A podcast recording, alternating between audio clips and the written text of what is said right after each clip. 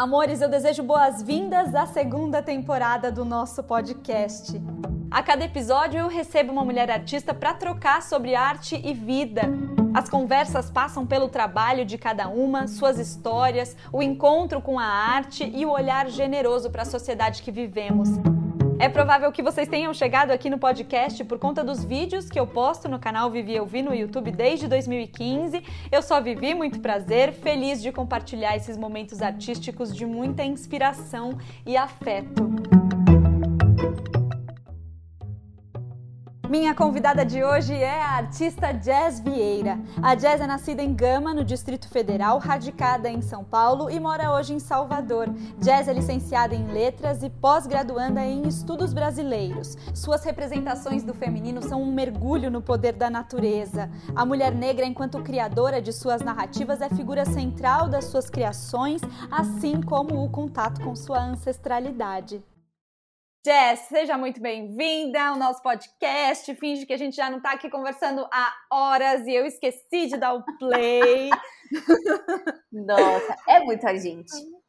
É, e não, e a gente fala assim, eu amo te encontrar. Eu amo que a gente se encontrou na vida, assim, e eu amo que você está fazendo muito parte do meu dia a dia com a sua pintura que fica aqui do meu lado. Tem uma coisa de que parece que os nossos olhares se encontram mesmo. Acho que aqui onde eu coloquei ela, assim, eu olho para a tela e os nossos olhares se cruzam e ela tem isso, ela tem as flores que saem dos olhos e ela tem essas raízes e ela tem esses ramos, ela tem ela brota, né? E ela é uma é uma planta que brota do mar assim. E esse cabelo dela que também poderia ser uma uma coisa meio uma aura. Não sei, eu, eu, a gente até conversou sobre isso, assim, porque eu, como de repente a sua pintura conversa comigo de uma maneira que, como se os nossos inconscientes estivessem ligados em algum nível, e aqui, através dela, a gente percebesse que eles estão conectados, assim, né? Que a gente tem algum lugar que a gente se conectou, e ela meio materializa esse Outro espaço. dia, tava eu aqui falando, quero fazer uma arte num tijolo. Quero escrever palavras num tijolo. E aí pensei, pensei, pensei, arte no tijolo, dias pensando, dias pensando. Aí entrei no Instagram da Mônica Barbosa, no Stories. E aí tinha uma arte no tijolo que uma amiga dela fez. E aí tinha a palavra carinho. E aí eu fiquei pensando, gente, a arte no tijolo. E aí eu fiquei pensando, será que isso impossibilita de eu fazer uma arte no tijolo? Mas isso não. O que eu penso? As ideias elas estão. Uhum. Elas estão, elas estão e elas estão. E, e você pega ela. E aí você pega ela junto com a sua vivência, junto com o seu olhar, junto com o que você sente naquele momento e você cria. Então isso já existe e provavelmente talvez outras pessoas já fizeram e o mundo é gigantesco. Uhum. E de uma maneira que a gente não pode nem catalogar quantas artes já foram feitas no mundo, porque a gente não pode nem determinar o que é arte ou não.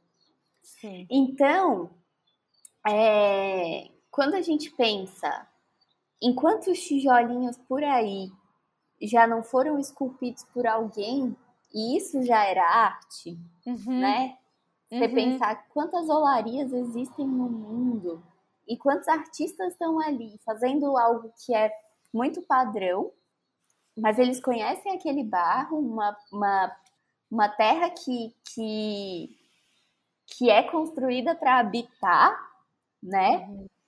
E quantas vezes essa pessoa não imprimiu alguma coisa muito dela ali, sabe? Isso é muito louco e é tudo natureza.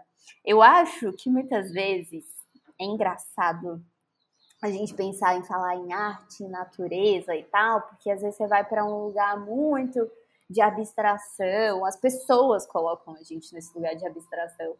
Mas uhum. o que uhum. que não é natureza, cara? O que que uhum. não é? sabe? Da forma mais geométrica possível, a mais orgânica. Tudo uhum. é natureza. E aí, quando você fala dessa coisa da aura, né? Eu às vezes pinto umas pessoas com cabelo escuro. Geralmente, eu pinto pessoas com cabelo escuro quando estou fazendo trabalhos demandados. Uhum. Coisas digitais, né? Outro, outro ramo de trabalho aí. Editorial, assim, geralmente. Mas eu gosto do cabelo branco porque me traz uma sabedoria que eu quero. Uhum. Ou que de alguma forma eu tenho e que eu não enxergo em mim. Uhum. Sabe? Porque eu acho que pintar, ou você fazer qualquer coisa com as suas próprias mãos, é você imprimir você. Uhum. É engraçado porque estando em Salvador, e aqui é muito quente, meu Deus. Sim, muito quente. Antes eu ficava incomodada, porque eu pensava, nossa, como tô suando. Vai é o dia inteiro suando, Gente, né? Gente, eu nem tomei banho. E é engraçado, né? Porque eu venho de Brasília e se eu for para lá, eu tenho essas mesmas sensações, mas parece que eu não sei, comi essa minha memória dos suores e do olho uhum. seco, a boca seca, uhum. a vida uhum. seca mas aqui eu tenho uma coisa de um suor que, que ele vai brotando assim, tipo, do nada você tá inteiramente suada. E quando você tá desenhando, sua mão é um desequilíbrio só, porque fica muito suada, assim. Tipo, eu acho que não é um, um mar de suor, não, mas sua. Uhum. E, e aí eu entendo muito mais essa coisa do eu me passar para o papel, eu me passar uhum. para a tela, eu me passar para a tinta. Principalmente que eu adoro meter a mão quando eu tô pintando, eu gosto dessa coisa do, ah, deixa eu fazer um negócio aqui porque esse pincel não sabe. então eu acho uhum. que eu, eu, vejo muito isso. É, eu, eu gosto muito do livro dos símbolos. Então, às vezes, eu tenho uma coisa que ela se repete muito. É, por exemplo, meu pai, meu pai veio de mudança comigo. Uhum. Então, o elemento é, casa e essa coisa do habitar e tudo mais, ele foi cruzado pela presença do meu pai, né? Uhum. Tipo, entrando nessa casa comigo. Quando meu pai foi embora, ficou um vazio. Ficou aquela coisa do tipo, ai, agora vou viver outras coisas na minha casa, porque não tem essa uhum. interferência, mas ficou vazio, não tem como você falar que não. E aí esse vazio, ele começou a me trazer palavras que vinham na cabeça de maneira repetitiva, assim. Era muito doido, porque às vezes eu não queria fazer nada, não queria ler, não queria assistir, não queria nada, nada. E aí eu dava vazão para palavras, e aí veio obsidiana. Hum. Fiquei com obsidiana na cabeça vários dias, vários dias, vários dias, vários dias. E aí eu pensava, gente, não inventei essa palavra. Onde que é essa palavra? O que é essa palavra? E o mais curioso é que muitas vezes eu me pego fazendo isso, que é ao invés de sentar, deixa eu pesquisar aqui, eu fico me forçando a lembrar, não, porque isso veio de algum lugar. E aí obsidiana é uma pedra, uma pedra negra que tem várias relações com você é, extrair de si o que é verdadeiro e o que é ação que você precisa e tal. Aí eu entendi que a vida já estava me dizendo, já chega desse negócio de ficar só parado olhando para o nada e pensando. então eu acho que é isso. Essas, essas hum. simbologias, elas vêm.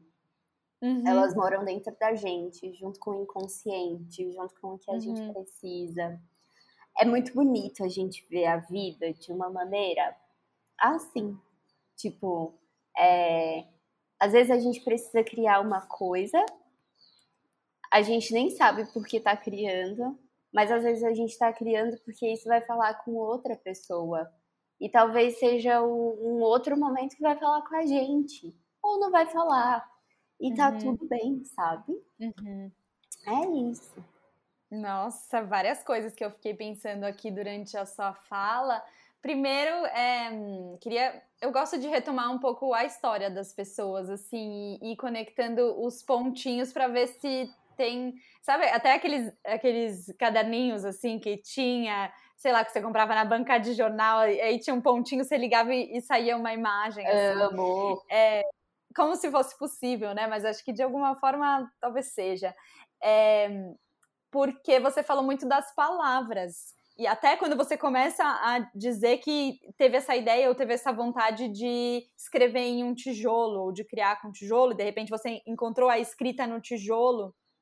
E a escrita, ela é muito parte de você, né? Eu acho que você é muito leitora e você, eu não sabia, mas você se formou em letras. Me formei em letras. Eu venho do Distrito Federal. Uhum. E aí lá no DF é muito comum. Assim, a Constituição de Brasília, tipo, a formação de Brasília, fez com que isso fosse muito comum. De você olhar a sua vida como, como uma vida que se forma ali em torno de um concurso público. Então, hum. é, eu, eu gostava muito de costurar, por exemplo. Aí as pessoas falavam, você vai fazer moda? Ah, não, fazer moda, fazer moda. Quem faz moda? O que, que é isso? É... e aí gostava de fazer umas coisinhas, sempre manuais e tal. E aí as pessoas falavam, o que você vai fazer com isso? Por que você não faz alguma coisa? Eu falava, não, não dá pra fazer nada com esse negócio, não. E aí gostava de escrever. E aí as pessoas falavam, nossa, você escreve bem, o que você vai fazer com isso? Fiz letras. Por quê? Porque letras era o que me, o que me pautava na ideia de, tipo, eu posso fazer letras, fazer um concurso uhum. público e ser professora. Entendi. Porque na minha, na minha família tem outros professores e tem muita gente que é funcionário público, porque é isso, é a vida uhum. daquele lugar. Uhum. Então eu fui fazer letras com o pensamento de que, ah, já que eu já sou boa escrevendo, deve ser bom também. Uhum. Vou dar aula de literatura aí na minha cabeça. Você não. aula de literatura. Ai, que delícia seria, é. né? Também dar aula de literatura. E eu cheguei a entrar em sala de aula é, poucas vezes na minha vida, por pouco tempo, assim. Sei lá, eu acho que se eu pegar, tipo, compilar o tempo que eu dei aula, vou uhum. dizer que na vida inteira deu um ano, assim, né? É, quando eu fui para São Paulo, eu fui com a ideia de que eu ia ser uma excelente professora lá, que ia fazer muita coisa, que ia conseguir passar num concurso, viver uma vida tranquila e tal. Quando eu entrei em sala de aula como professora auxiliar em São Paulo, eu tive um baque muito grande. Porque a cultura, é, ela em sala de aula, a cultura de um lugar, ela fica muito exacerbada porque são muitas pessoas em formação e que vêm uhum. de lugares diferentes de, de vida, assim. E aí eu, eu acho que eu era muito menina, no sentido de tipo, será que eu dou conta disso? E aí eu fui para publicidade.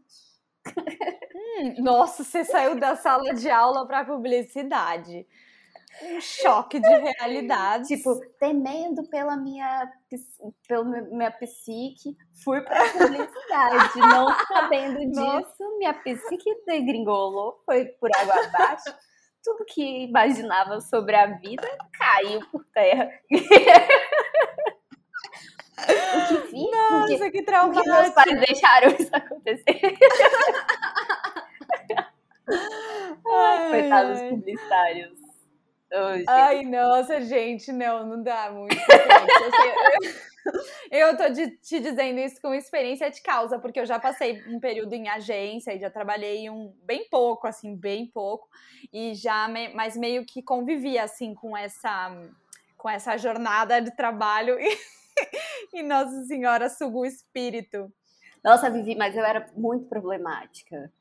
Sabe por quê? Que eu acho que é assim. É... Ai, Tem gente. tantas possibilidades de ser problemática, né? É, vamos, vamos explicar esse recorte. O que, que acontece? Dentro de uma agência, eu acho que tem códigos que você tem que aceitar e que eu simplesmente não aceitava. Uhum. É, tipo umas coisas assim, putz, levantei, peguei minha bolsa aqui, são oito e meia da noite, levantei e, e, peguei minha bolsa, estou indo embora. São códigos sociais, você pegou sua, né, você entende ali, a pessoa tá indo embora. Aí alguém fala, por que você tá indo embora? Mas calma, porque eu tô tentando entender a conexão. Porque você tava na sala de aula e aí você vai pra publicidade porque você já desenhava e você vai trabalhar com design, alguma coisa nesse sentido? Não, eu, Não. eu sempre gostei muito de desenhar. Inclusive, uhum. a, a, minha avó, é, antes de falecer, me entregou alguns desenhos que ela tinha guardado. E eram ampliações, tipo, ampliações de um pedaço do patinho feio sabe? Tipo, eu gostava de fazer coisas assim, eu amava ampliar. Então eu via. Eu, eu era criança que passava cinco horas tomando banho, porque eu ficava vendo coisas no, no azulejo, sabe? Desenhando com cabelo. Uhum. Essas coisas, elas sempre foram muito normais para mim. Minha mãe, ela é pedagoga, então, tipo, eu lembro da gente, quando eu era criança, a gente pintando as paredes com tinta guache, uns negócios assim. E o meu pai, ele era muito curioso. Então ele levava para casa aqueles. Lembra que antes não existia internet? Aí tudo aprendi em revista? Uhum. Ele levava revista de desenho, os negócios. E aí ele abandonava. Com bom libriano, ele abandonava rapidamente. E aí caía para quem? Eu pegava e ia aprendendo. Uhum. Então, de alguma forma, eu sempre soube noções básicas de desenho, coisas desse tipo, por ser muito curiosa.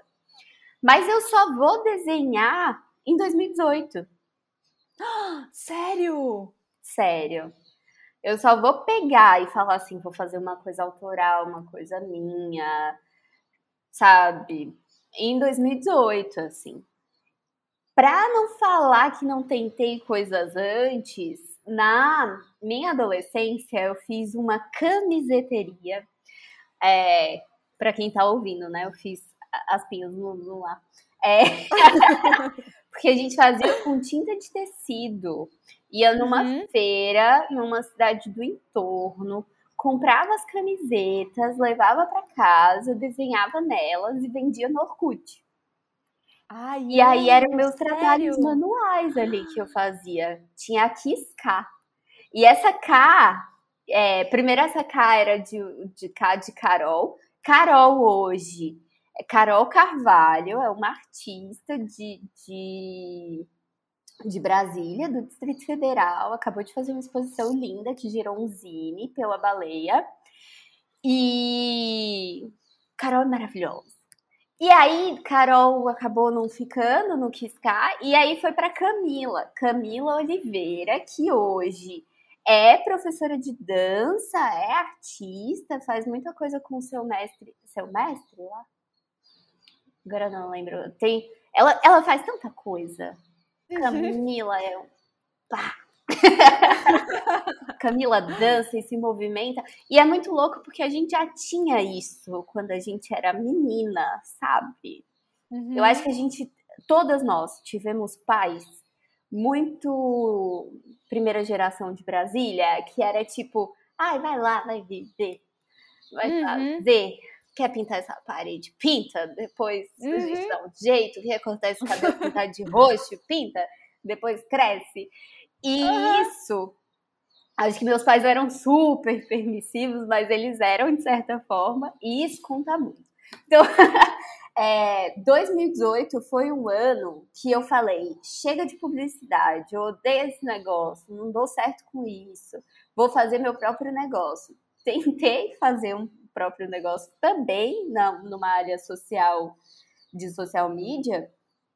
É, mas a minha ideia era eu fazer redes sociais, serviços de redes sociais para artistas. Pessoas que tinham um pequeno hum. negócio, pessoas que tinham alguma prática artística. Porque eu não me via como artista, eu não sabia fazer nada na minha cabeça. Uhum. E isso era terrível, assim, porque eu não conseguia suprir as demandas de toda essa galera. Era pouquíssimo dinheiro, então eu não conseguia me sustentar. E eu acabei com esse projeto também. E, e tive que voltar a fazer trabalhos pontuais para publicidade. Uhum. Nisso, eu comecei a ficar muito mal, Vivi. Muito mal, assim. Eu tinha feito uma viagem de aniversário em abril de 2018 para Recife. Fiquei na casa de Tereza, que hoje é uma artista que mora em Lisboa. E, e Tereza me mostrou muita coisa, assim. E eu conheci Olinda, os ateliês de Olinda. E de alguma forma eu acho que aquilo foi ressoando dentro de mim, trazendo algo que precisava sair. Quando eu voltei para São Paulo, eu fiquei com uma depressão bizarra de não querer ver as pessoas mais, de não querer sair mais. Eu só saía para ir para terapia. E e aí nisso minha terapeuta ia puxando algumas coisas com barro, algumas outras coisas assim. Aí um dia eu falei, vou aprender a fazer design porque seja melhor. era isso, era de um dia, ser design. Uhum. E aí eu baixei o, o, o, comprei o pacote da Adobe, comecei a desenhar no Illustrator. Aí vi que o não era para mim, porque era muito fechado, a, questão de vitorização não me agradava muito. Fui pro Photoshop, do Photoshop fui para aquarela e aí começou. Não, e você é uma autodidata, determinada, curiosa, investigadora. Tô assim, porque.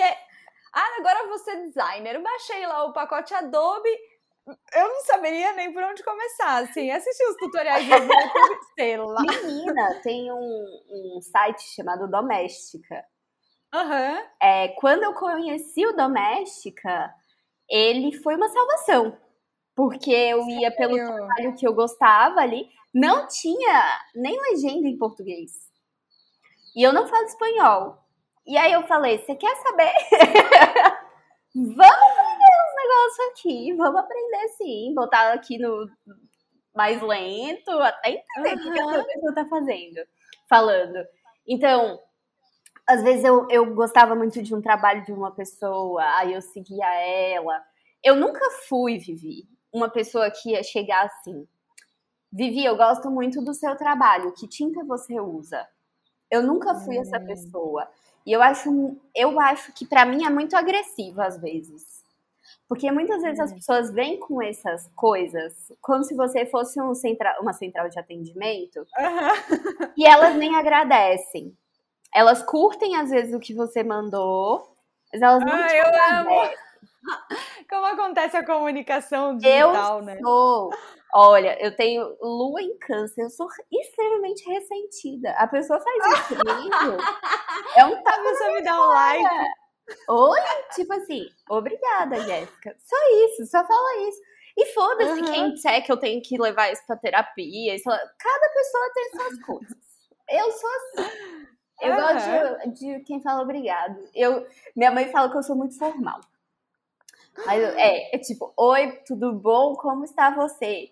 É...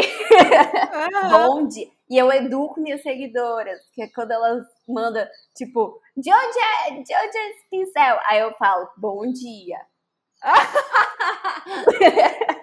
Juro.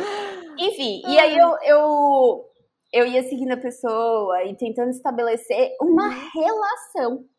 Sim. Para eu chegar e falar assim: olha, eu pensei em reproduzir um trabalho meu e eu vi que você tem uma câmera. Você pode me dizer que câmera é a sua? Você sabe por quê? Porque eu acho que do outro lado tem um artista que ele batalhou muito para saber isso. Uhum. Não é um negócio assim que você. Ah, tipo, acordei, aí eu sei como fazer foto do meu trabalho, como reproduzir, como vender, como embalar. Não é. E essas coisas eu fui aprendendo muito de ver Uhum. É, tem uma amiga que foi muito crucial na minha carreira, que é a Regiane Maia. A Regiane foi aquela pessoa que virou para mim e falou assim: amiga, é assim que embala, entendeu? É assim que você uhum. entrega para o cliente. E eu fui colocando o meu jeito ali naquilo. É, a gente, de certa forma, foi se acompanhando e crescendo juntas. Vendemos na Paulista juntas. Uhum. É, passamos perrengues ali. Regiane muito mais.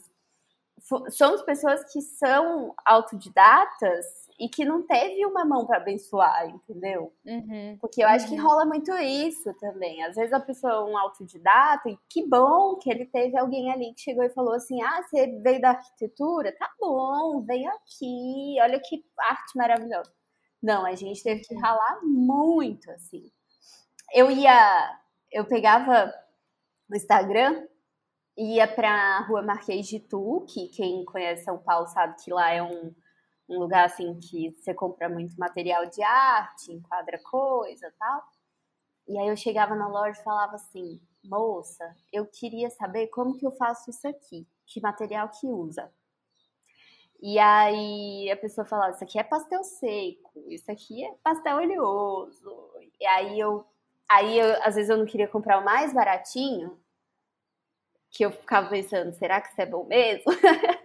aí o mais caro também era sempre uma coisa absurdíssima, assim. Nossa, material de arte pode ser muito caro. Muito. Aí eu comprava no meio.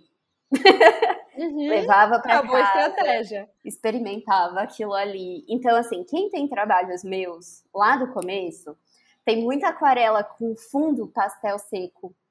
Muito. Vivi. Depois vai ter muita aquarela com fundo de acrílica, sabe? E, e assim, é isso. Eu acho. Agradeço muito aos meus pais e à minha, minha avó, porque eu acho que eu sempre pude experimentar muito, cara. Minha avó contava a história de que um dia eu vi uma, um short xadrez. E aí eu não era aquela criança que falava, oi mãe, me dá um short xadrez. Eu peguei uma cortina da pia da minha avó, e aí eu não sei o que, que eu pensava, né? Eu não sei o que eu pensava. Aí eu ia escondida, sumia, sumia horas, cortei essa, essa cortina, fiz um short.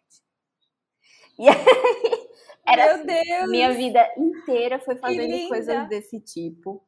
E as pessoas da minha família, eu acho que nunca foram aquelas pessoas que olhavam e falavam: Meu Deus do céu, prejuízo que essa menina tá dando. Olha que engraçado que ela fez. Vamos ter que comprar outra cortina. que sorte mesmo. É, é, acho que é isso.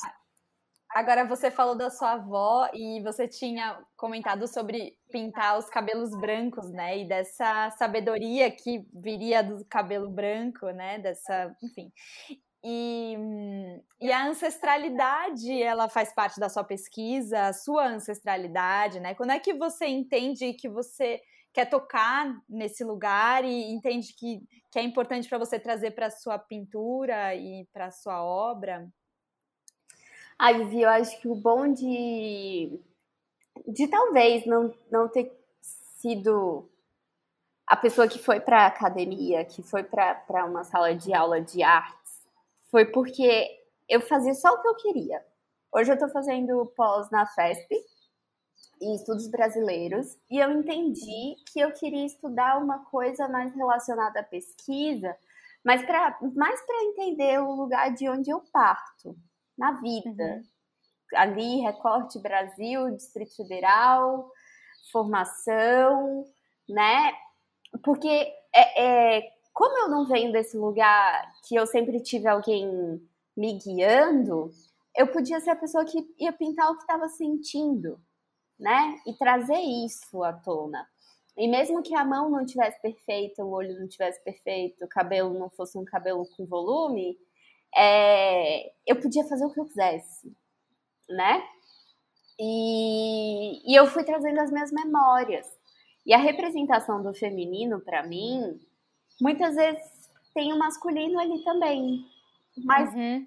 é, é, essa questão do, do gênero, ela é uma coisa tão cansativa, às vezes, porque a gente entende que dentro da gente, pensando em Jung aí, ânima e ânimos, uhum, uhum. todo mundo tem essa, essas energias dentro de si, do feminino, do masculino.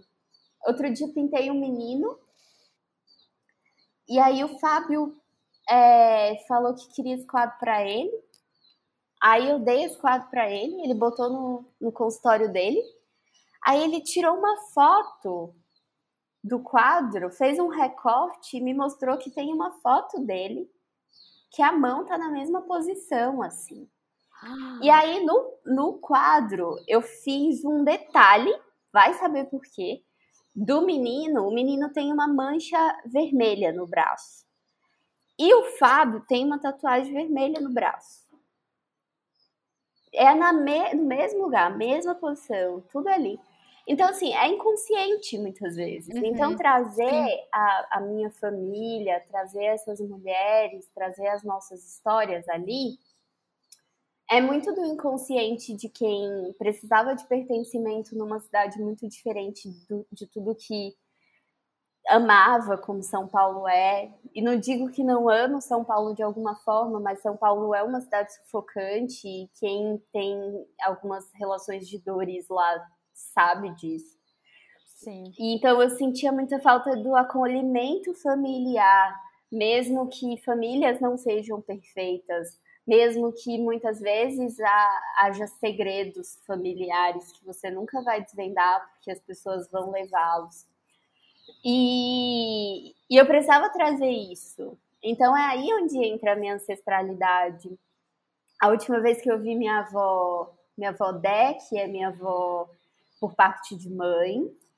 Ela, a gente conversou bastante sobre algumas coisas relacionadas à, à vida dela há muito tempo atrás. E aí eu acho precioso demais viver como muitas vezes essas memórias elas permanecem ali de uma maneira tão viva e essa pessoa começa a contar e parece que ela começa a sentir aquilo de novo e aí ela se altera uhum. e vai e volta. E aí eu gravei minha avó falando, sabe? Sem ela perceber, para não alterar nada aí, né? Para ela contar do jeito que ela contaria mesmo. E aí quando a gente estava se despedindo, eu lembro que minha avó tinha um quintal quando eu era criança. E aí, por umas questões familiares, ela teve que sair dessa casa e ir para um apartamento. E minha avó sentiu demais ter que deixar as, as uhum. plantinhas dela.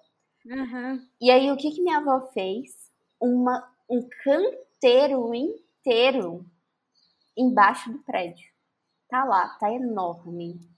Olha que Tem um, um, pé de mamão e quando alguém pega uma mamão sem pedir permissão, ela fica virada no petel, como diz ela.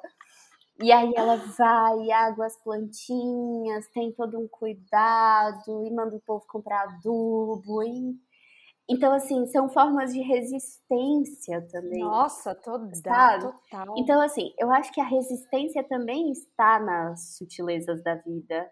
Você também pode resistir de uma maneira branda e leve. E as, as minhas avós, elas, elas carregaram isso de uma maneira. De cada uma tem essas particularidades. Eu acho que minha avó, a que eu falo mais sobre ela, ela faleceu de uma maneira muito abrupta, assim, foi muito e e não não deu espaço para despedidas. Uhum. E você uhum. sabe o que é mais louco? Porque ela sempre falava que ia ser assim. então, assim, quem sou eu para passar por cima dessa é sabedoria é de uma, sabe, de uma coisa que vai uhum. muito além do que a gente consegue uhum. tocar. Então eu acho que por isso eu sou fascinada por idosinhas. Aí eu desenho gente mais nova, tudo com cabelo de, de gente idosa, doida pro meu cabelo. Nossa, então, e eu acho que inclusive tem um paradigma aí dessa, dessa, dessa questão da juventude mesmo, né? Porque de repente a gente aqui com cabelo branco começa a branquear o cabelo, como é que a gente ressignifica isso, né? Porque a gente vivendo nessa sociedade que é uma perseguição da juventude a todo custo e que as pessoas que envelhecem não têm mais valor, inclusive as mulheres, né, principalmente. E aí como faz pra gente celebrar o cabelo branco justamente nesse lugar assim de uma sabedoria e de um, uma relação grandiosa com a vida e todo o conhecimento que, que isso vem junto, assim, enfim. É... E eu acho que idade ainda tem aquela coisa de uma idade psíquica, né? É, que são desenvolvimentos. Eu acho que tem é, lugares na gente que amadurecem muito rápido. É, eu tenho um, uma história de vida que em determinados pontos me fez amadurecer muito rápido, muito rápido. Eu precisava amadurecer, não tinha escapatória, assim. Uhum. E outros lugares que se eu cruzar com meninas aí de 19 anos, elas já desenvolveram e eu tô capengando, entendeu? É, e isso está muito relacionado a, ao lugar que a gente vem no tempo, né? Eu sou nascida uhum. em 92. Então, tipo ali, as pessoas dessa geração são marcadas por determinadas coisas que a minha mãe de 1970 vai ter outras marcas, que o meu pai de 1960 outras marcas e desenvolvimentos diferentes, né? Acho que é a era de Aquário que fala desse lance dos desenvolvimentos. Uhum. E aí, isso mostra o quanto a gente precisa de trocas na Sim. vida. Porque Sim. eu sento com você e a gente conversa e a gente se abre, tira coisas ali que muitas vezes a gente não conseguia achar sozinha. E aí eu falo uma coisa nada a ver do, da minhoca que fura a terra e, e aí você pensa, nossa, é isso, aquela coisa lá que eu tava pensando, pronto, sabe? Uhum.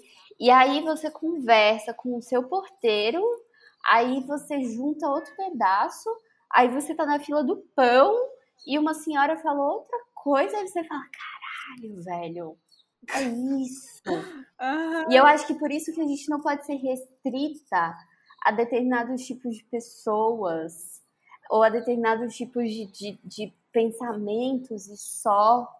Jess, me conta quais são suas referências de artistas da história da arte ou de pessoas ao seu redor. Você também citou várias mulheres, né? Uma rede de apoio aí de artistas mulheres. Eu acho que hoje é, eu tenho uma relação de amor profundo com Sônia Gomes, assim. Ai, sim. A gente até falou, eu repeti, né? Vai que um dia ela ouvir isso. Pra ela se preparar quando eu conheci ela. Agora eu, eu, dei uma de sol. Mas enfim. É, é quando ela se prepara pra me conhecer, várias. E aí, acho que no dia que eu conhecê-la, vou começar a chorar, assim, chorar. E aí ela vai falar: por que você está chorando? E aí eu vou dizer: porque eu não consigo fazer mais nada neste momento. É isso, já tenho até decorado. Que vai... Você já preparou, é? Provavelmente na hora eu vou esquecer, né? Não, na hora você vai ficar provavelmente muda, falar alguma coisa que você não gostaria de ter falado. Mas eu, eu vou falar de, de um recorte bem é, de hoje, assim.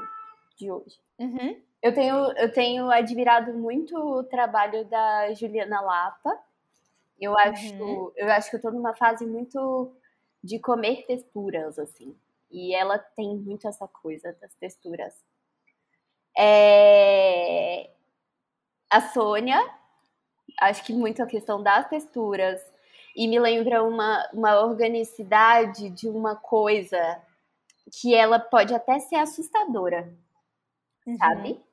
Porque é muito teia, é muito cruzamento neurológico quando eu vejo tudo aquilo, mas é, é acolhedor pelas cores, pela forma que é disposta, por tudo isso. Uhum.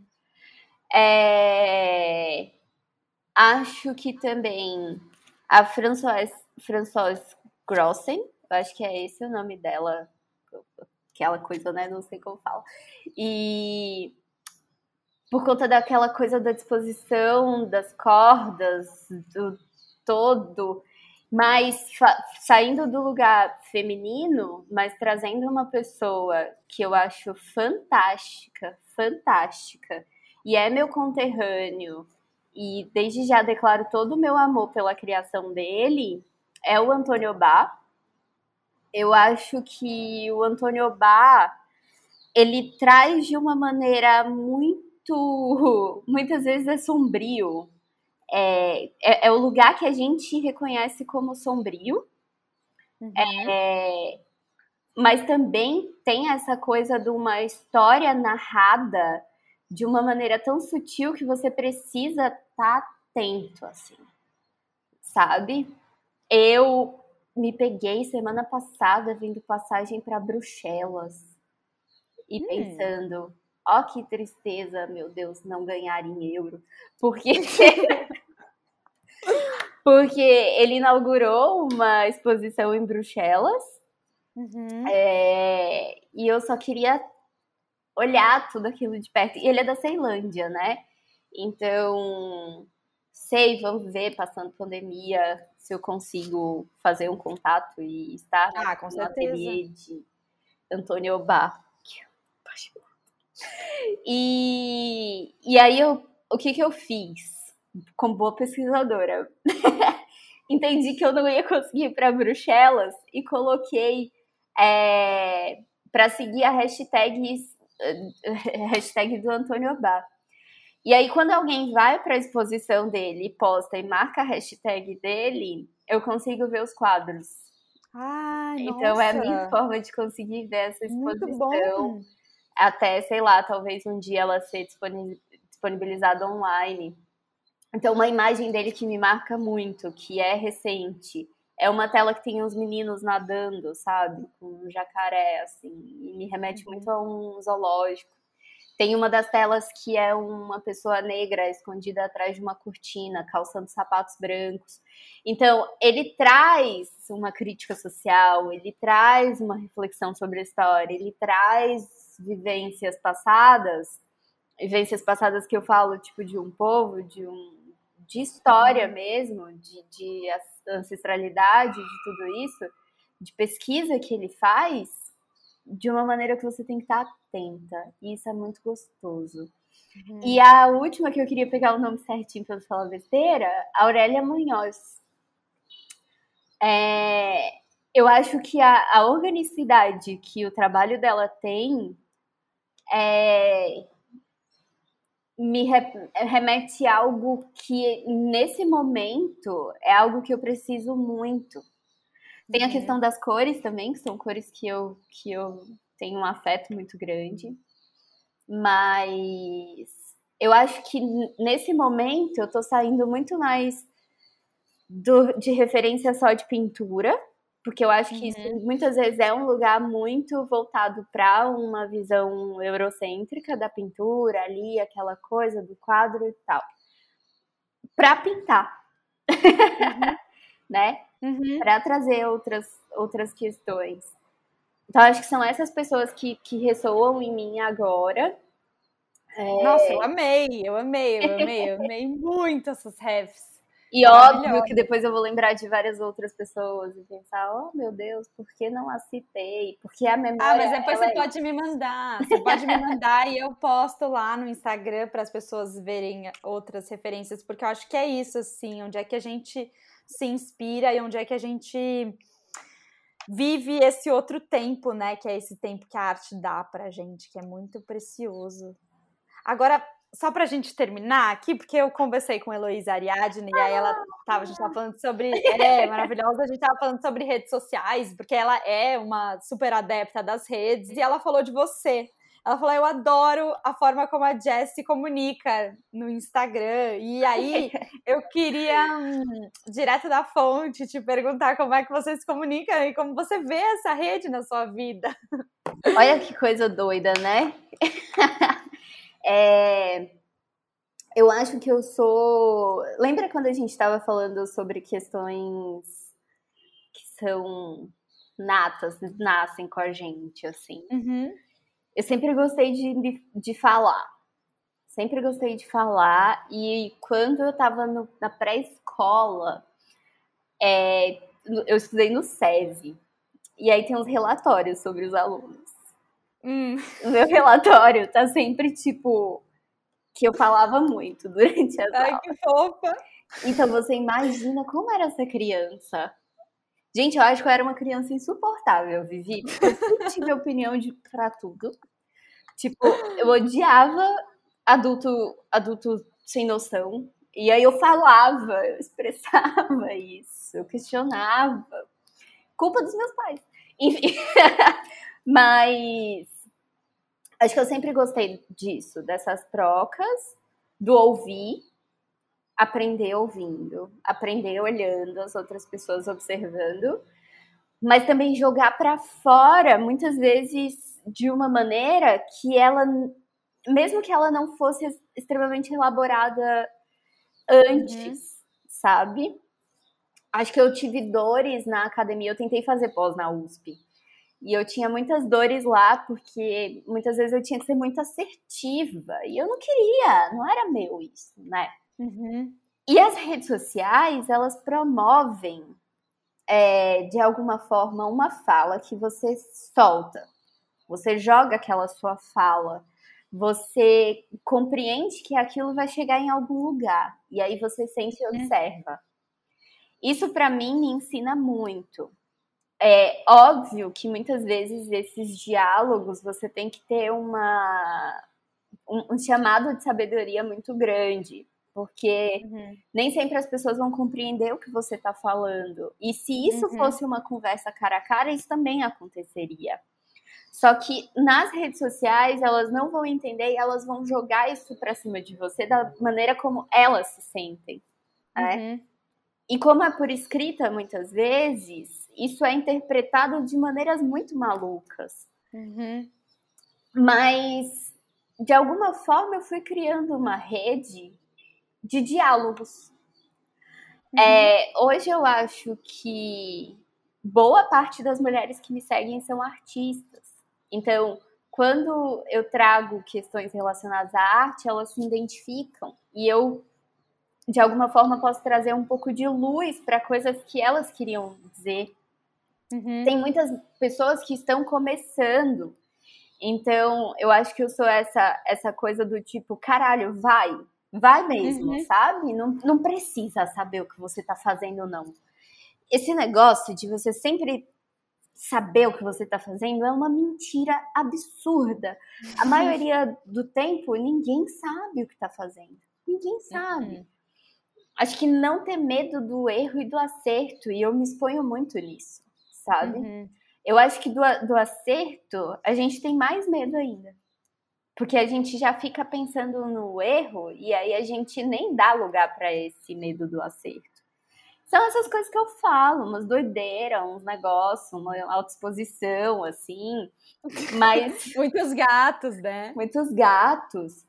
Eu hoje eu, eu uso muito como um canal de vendas, é, mas eu não consigo me ver como essa pessoa que não vai usar mais esse diálogo ali, uhum. sabe? Eu acho, Vivi, é, que não sendo uma pessoa que foi abençoada ou chamou a atenção de algum curador, de algum museu ou de qualquer coisa desse tipo, é, eu ainda sobrevivo pela arte, muito pelas redes sociais e pelo apoio das pessoas que estão ali comigo em rede. Uhum. Então, o que eu posso fazer é fortalecê-las de alguma maneira também, uhum. entende? Uhum. É... Super, ah, eu também sou essa. e eu acho que vale, vale muito a gente lembrar. Tem um, uma fala do Ayrton Heráclito é, que ele fala se você é um artista, uma entrevista que eu vi dele, se você é um artista que você não está no museu, que você não está numa galeria, que você não chamou a atenção de, desse tipo de lugar, tá tudo bem. A maioria das pessoas não vão chamar a atenção desse lugar. A maioria das uhum. pessoas não vão estar nesse lugar. Mas a gente tem que entender por que, que a gente está fazendo a arte da gente todos os dias. É, uhum. É, eu acho que eu só entendi que eu realmente tinha uma vida preciosa para viver quando eu entendi que minha arte era preciosa de alguma forma. E a gente não pode ter medo de olhar para a arte que a gente faz, para o trabalho que a gente faz, mesmo que não seja artístico, e olhar e entender ele como necessário nesse mundo, mesmo que a gente não seja médico ou advogado. É isso. uma velha, eu, sou uma velha, uma velha tricoteira. É, sabedoria, muita sabedoria nessa cabecinha. Obrigada, meu amor. Obrigada por ter vindo compartilhar tantas. Ai, tantas inspirações aqui. E é inspirada mesmo que eu saio dessa conversa. Jazz, obrigada por todas as trocas. Tem outras tantas conversas lindas demais aqui nessa segunda temporada do nosso podcast. Tem F. Godoy, Liz Paraíso, Moara Tupinambá, Heloísa Ariadne. E lá no canal no YouTube, segunda e sexta, eu apareço com vídeos novos. Beijos, até logo!